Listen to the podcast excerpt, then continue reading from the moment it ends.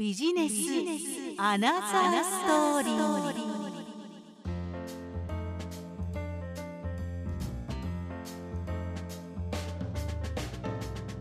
ビジネスアナザーストーリー。こんにちは、吉川雅子です。この番組はビジネスの表面的なことではなく、そのベースにあるもの、経緯や思い、過去や未来について伺っていく番組です。さて、今回のゲストは、フォーチュニスタの代表、上田美希子さんにお越しいただきました。よろしくお願いします。はい、よろしくお願いします。今日は上田さんのアナザーストーリーたっぷり伺っていきたいと思います。まずは上田さんのフォーチュニスタなんですが、こちらはどのような事業をされているのか、まずはお話しいただけますか？はい、えっ、と、旧世紀学を取り入れたコーチングをしております。で、えっ、と、旧世紀学って結構、あの、皆さん、何っていう方が意外と多いんですよね。ああ、そうです。そうなんですよね。なんか、あの、一泊水星とか時刻土星とか、星の名前を言うと、ああ、あれねっていうふうに皆さんわかるんですけど、旧世紀学っていう言葉だけを聞くとちょっとわからない方がいらっしゃるようですね。で旧世紀学っていうのは占いの一種で統計学になります。はい。で、運気とか性質がわかるので、効率的に目標達成することができるということなんですね。うんで、目標を設定すると、それに沿ってあの進むべきっていうふうに思いがちなんですけれども、あの、バイオリズムによって頑張り続けたらダメな時期っていうのもある。で、それに自分の性質を無視してビジネスをやっている方とかもいらっしゃって、そこをお話しすると、自分のやるべきこととか役割が分かってくる。ということで、旧世紀学を取り入れると、とっても効率的に目標達成ができるということで取り入れております。すごい、夢のような統計学ですね。本当ですね。夢のような。まあでもなんか闇雲に頑張るよりは、今月はあんまり頑張らないで、現状維持をあの心がけましょうとか、そういう方が無駄な努力をしなくて済むっていうところで、とても良いと思います。旧世紀学、先ほどね、一泊水星とかっていう話もありましたけども、あの、生まれ年が同じ星ってなると、なんか同じ学年の人はみんな一緒なのみたいな風に思っちゃう人もいると思うんですけど、その辺は、あの、個々にお話しするときには、どういう分析とか使い方をされるんですか？あ、えっと、私が鑑定するのは本命性だけではなくって、はい。月命性とか日命性とか、あと傾斜とか、うんそこも見ていく。あとはやっぱり生まれ年によって、カラーが違かったりするじゃないですか。だからやっぱりそこで、あのーまあ、同じ年の子っていうのは、ある程度似たような共通点があるのかなと思うんですけれども、あとは月命性と日命性と組み合わせて鑑定していくので、やっぱりちょっとずつ皆さん違うんですよね。で、その人にまさに合わせたはい。運気だったりとか、流れを合わせたものでお話をしていただくという。そうですね。あとはやっぱりお話を伺っていく中で、その方の背景だったりも伺っていくので、同じ鑑定にはなり得ないという。うん。はい。すごい。そもそも、はい。その上田さんがその旧世紀学でこうやって人に対してっていう風なお仕事をしようと思われたっていうか、何かきっかけとかあったんでしょうか、えっと、私、旧世紀学より先にコーチングのお仕事を始めたんですけれども、はい。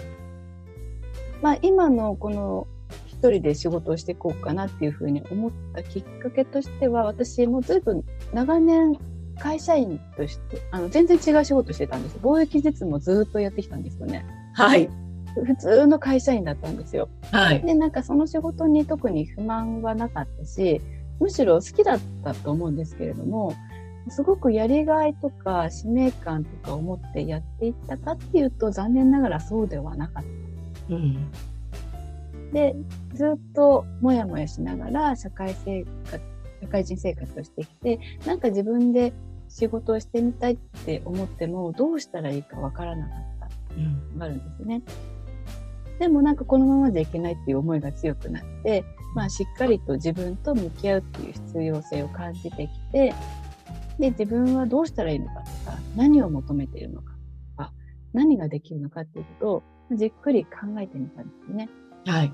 で結論としては、私は自分と同じような人生、人がもっとあの人生が輝けるようにお手伝いをしたいっていうふうに思い始めて、うん、で私は人をサポートすることが向いてるっていう考えに至った。ということで、まあ、コーチングの技術を身につけようと思ったんですね。はい。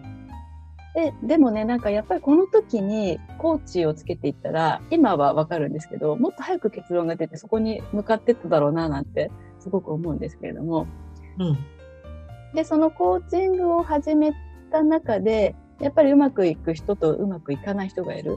うん、で、その差はまあ、それ、もちろんそれぞれあるんですけれども、まあ私、姉と一緒に占い事業もやっているので、まあ、ここでやっぱり旧世紀学を入れることで、随分効率的になるだろうなっていうことは分かっていたけれども、ビジネスにその占いを取り入れるって、どこまで受け入れられるかなっていうのがあって、初めはちょっと二の足を踏んでたりとかあったんですけれども、はい、でもまあ考えていてもしょうがないし、自分のもうちょっと特性を出すためにも入れた方がいいかなと思って入れ始めたところ、まあ、より順調にいくようになったという経緯があります。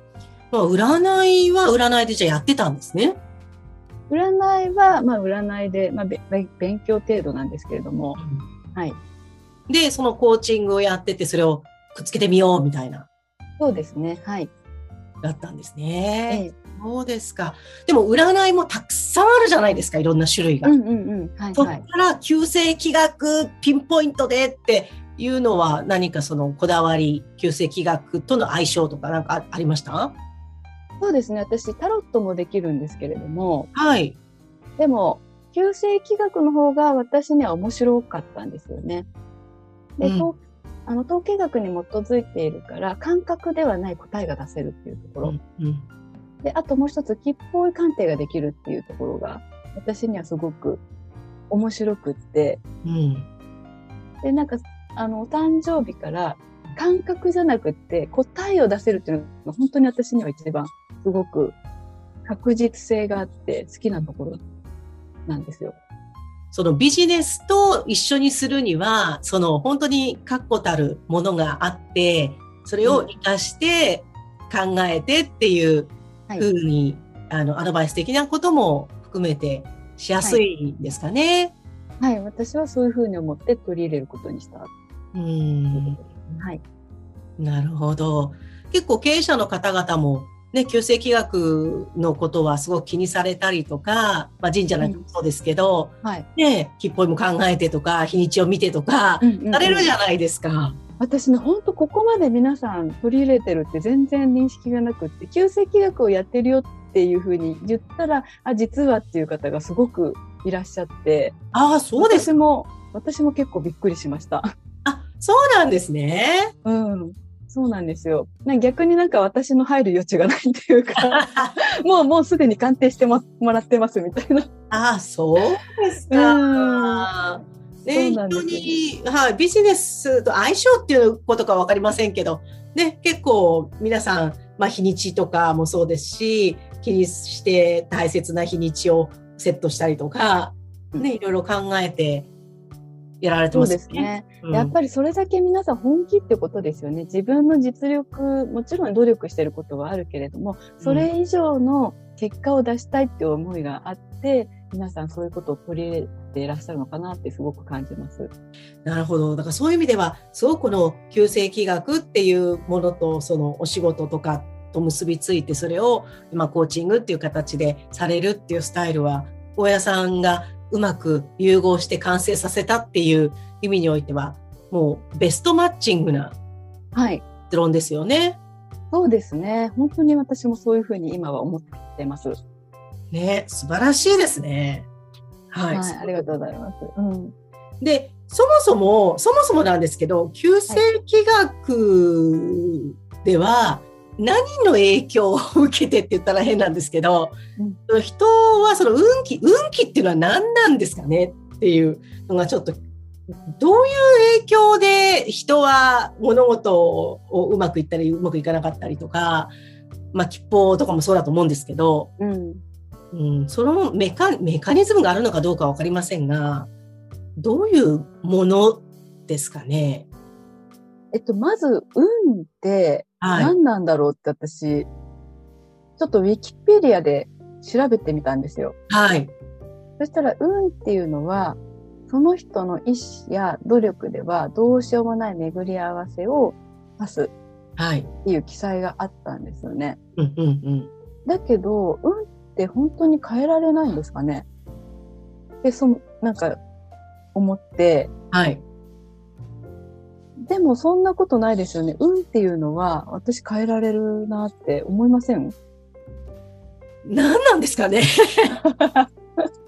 そうですよね。バイオリズム、えっと、旧石器学っていうのは東洋先生術になるんですけれども、はいやっぱり宇宙の力を少なからず、あの、私たちは受けて、そこで生きているので、その星の巡りっていうのかな。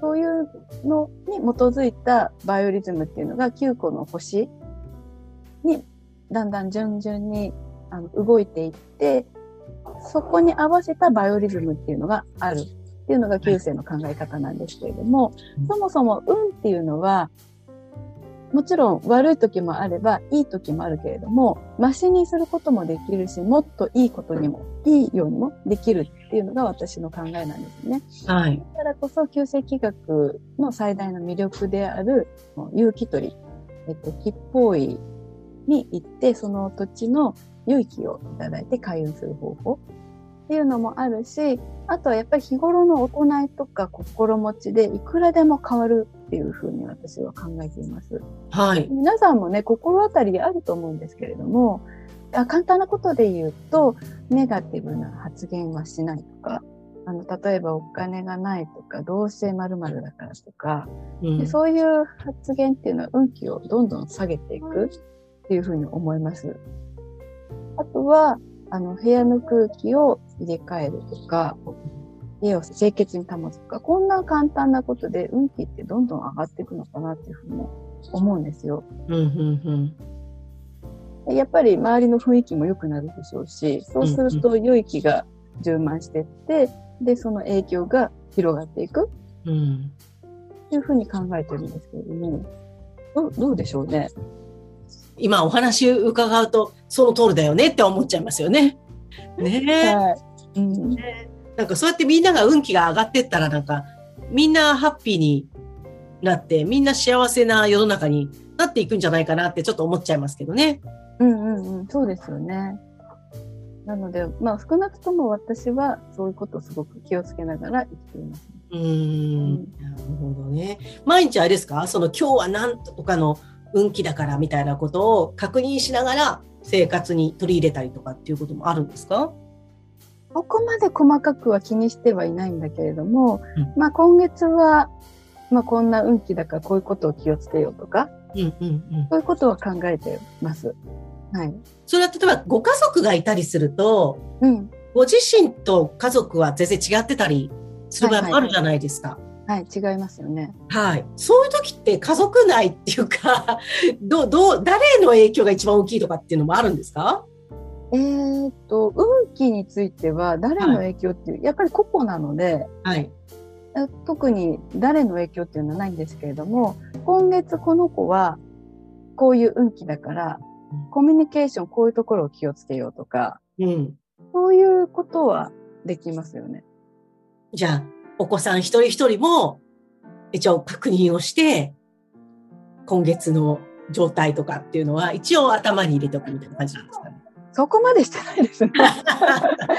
なんか調子が悪い、うまくいかないなっていう時は、はいあれって言って確認とかはしたりしますけれども、はいまず最初に頭にインプットしてってところまではしないかな、私は。あ、そうなんですね。ねえ、そうか、そうか。あの、それだけいろんな影響を受けて生活してるんですよね、私たちがね。本当そうですね。うん。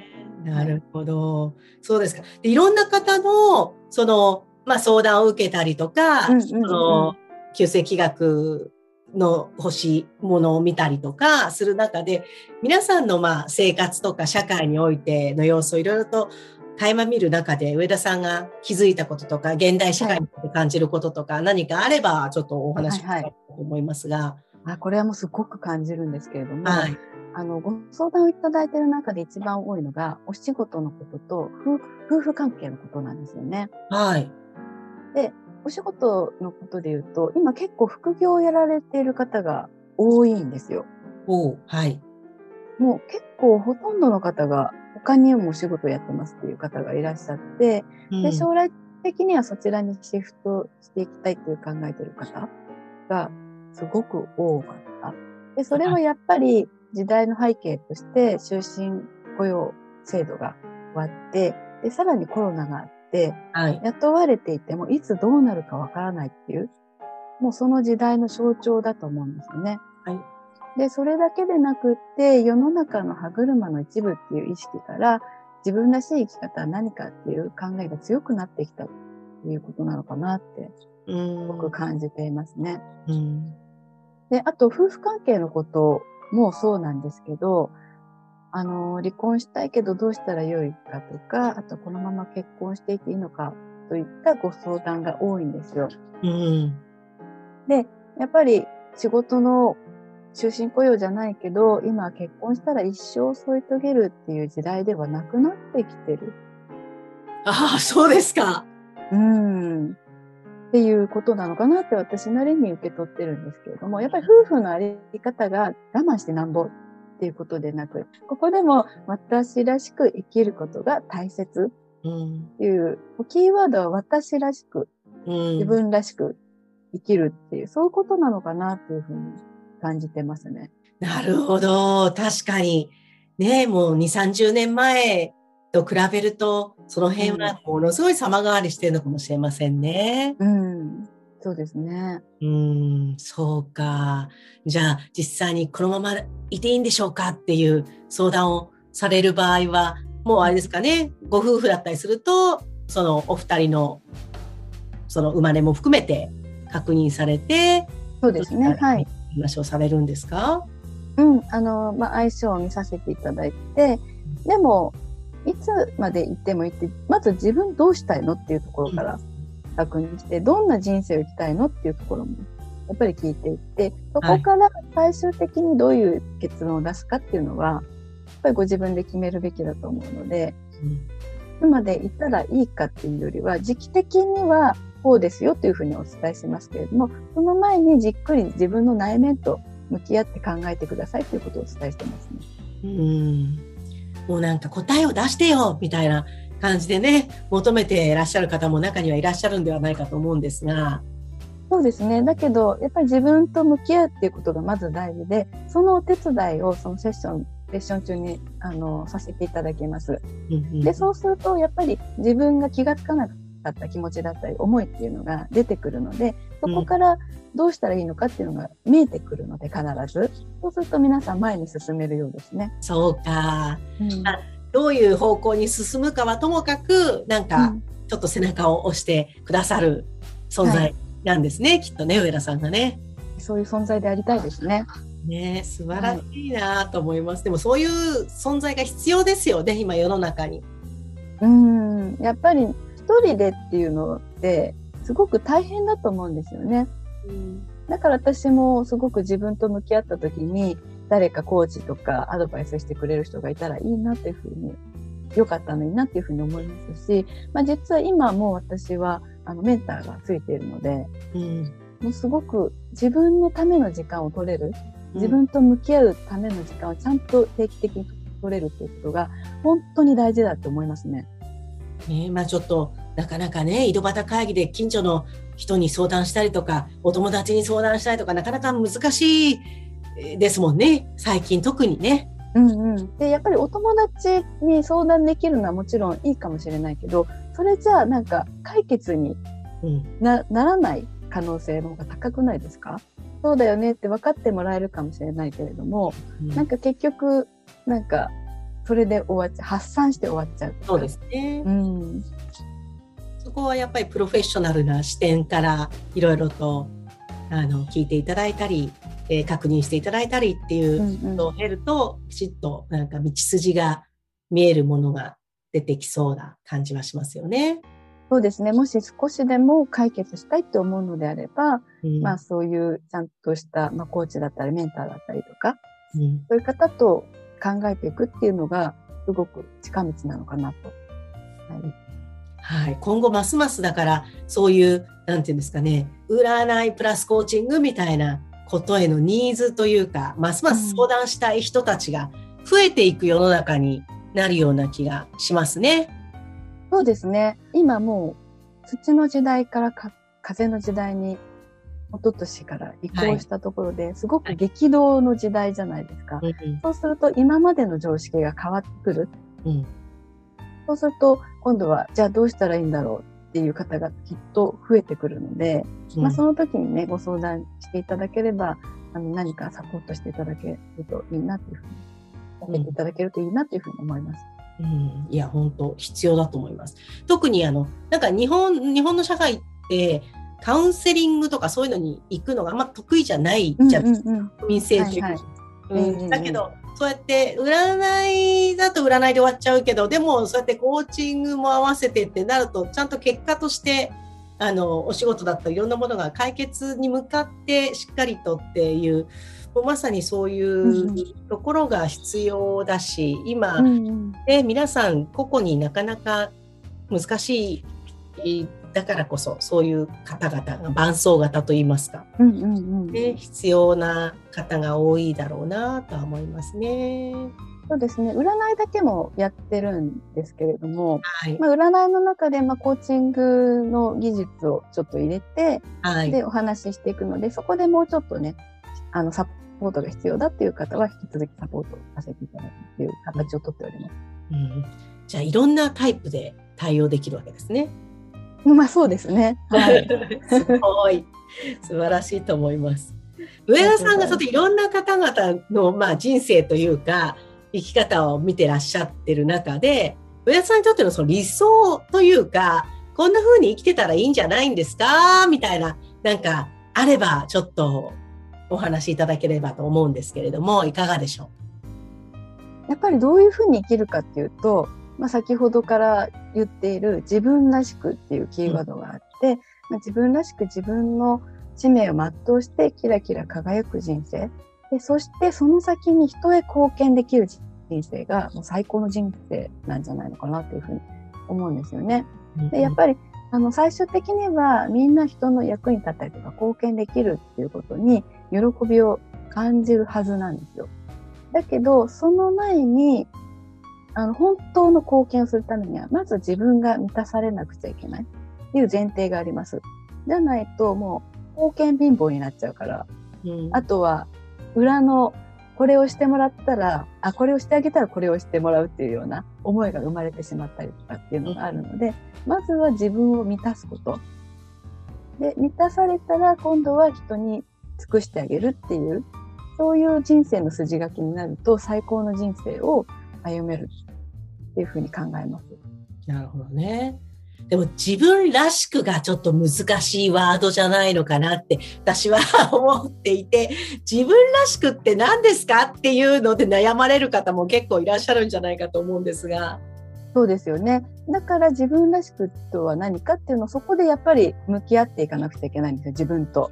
うん、自分はどうしたいのか、うん、何が得意なのか、うん、何をしたら自分が喜ぶのか、うん、っていうところから考えていってでその先の感情だったりとかここ確認一つずつ確認していくって作業が必要なんですね。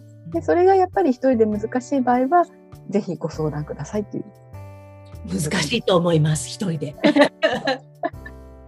はい、ぜひぜひご相談お待ちしてます。ねいや、本当そうだと思います。はい、なんか相談に自分らしくっていう方は、ね、それは伸び伸びとあの自分らしくで生きてらっしゃるかと思いますけど、多くの方はなかなか自分らしくってなんだよみたいなことに。そうですね。はい。うんあとはね、自分らしく何したいのかわからないという方もいれば、いろんな周りの環境で自分らしく生きられないっていう方もいらっしゃると思うんですよ。うん、でもその環境がもしかしたら変えられる、自分で制限つけちゃってる可能性もあるんですよね。うん、だからそれを一つずつ確認するっていうこともでいけると思うので、そういう方は、あの、まあ、ご相談をいただければ、あの、ぜひサポートさせていただきます。はい。ということで、ちょっと自分らしくとか、どうやったらもうちょっとこの生き方がね、のびのびとういけるのかとか、ちょっと気になる方は、まずじゃあご相談させていただくと、何かのきっかけが、ヒントが上田さんからもらえたり、自分の考える何かね、道筋が見えてきたりっていうことになりそうですね。うん。そうですね。はい。ねきっと見えてくると思います。ねえ、素晴らしいなと思います。そうですか。自分らしく。はい。そして、社会に貢献。そうですか。みんな社会に貢献できる人材だったりするわけですね。みんながそうだと思うんですよ。何かしらそれは大きなことじゃなくてもいいと思うんですよね。本当にちょっとしたことでもいいと思うんです。でもやっぱりそういうことをできた自分に喜びをきっと感じると思うので、うんまずはそういう自分に近づけるように頑張ってというか、なっていったらいい良いのかなっていうふうに思います。うんはい。いや、素敵なマインドを、あの、今、提供していただいたように思います。ありがとうございます。で、えっ、と、上田さん自身は、今後どういう方向、まあ、今すごくもう完成したというか、皆さんのサポートにお力を注いでいただいているのがよーくわかりましたけども、今後何か活動だったり、こんな方方向をとか何か目指す部分がありましたら教えていただけますか？